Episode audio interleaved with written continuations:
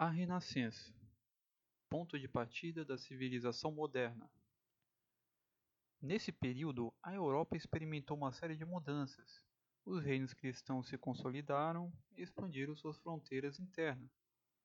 O comércio de produtos e alimentos ganhou impulso. A mudança das condições políticas, sociais, econômicas e culturais na Europa cristã do século XV definiu uma nova idade histórica, a Idade Moderna. A centralização e fortalecimento dos estados nacionais tiraram uma boa parcela de seu poder. Durante os últimos dois séculos da Idade Média, a Europa feudal se expandiu. Novas terras foram colonizadas. A população aumentou. Havia uma necessidade real de ampliar a produção de alimentos. Os descobrimentos do fim do século XV e início do século XVI ampliaram o espaço geográfico dos europeus. Povos que se desconheciam mutuamente entraram em contato. Ao mesmo tempo surgiram nova mentalidade e uma nova ética. A reforma protestante do início do século XVI ajudou a fixar novos padrões de comportamento.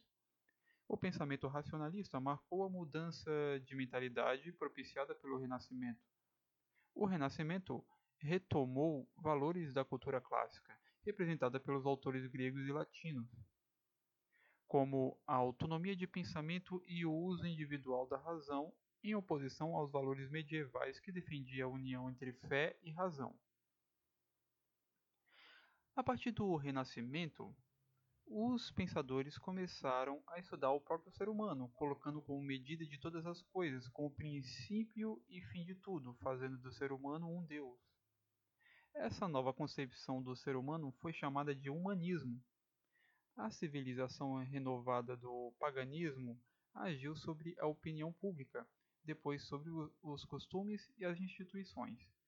Seus estragos manifestaram-se em primeiro lugar na ordem estética e intelectual. A arte, a literatura e a ciência retiraram-se pouco a pouco do serviço da alma para se empenharem na animalidade fato que conduziu para dentro da ordem moral e da ordem religiosa, essa revolução que foi a reforma. Da ordem religiosa, o espírito da renascença ganhou a ordem política e social com a revolução.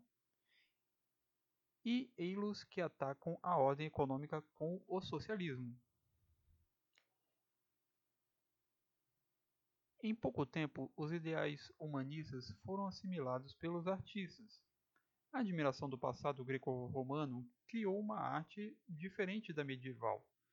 Na Itália, e a seguir no resto da Europa, apareceram artistas que se inspiraram nas obras gregas e romanas. Com eles, a arte perdeu o caráter piedoso, voltaram os temas da mitologia pagã, o uso do nu, que está associado ao estudo científico do corpo humano e o aperfeiçoamento da perspectiva, que permitia retratar a figura dando a impressão de profundidade, foram as principais inovações do movimento renascentista. O florentino Leonardo da Vinci é considerado a máxima expressão do Renascimento. Mecânico, arquiteto, anatomista, escultor, escritor e pintor de obras clássicas, representou o ideal do homem renascentista, a livre busca do conhecimento.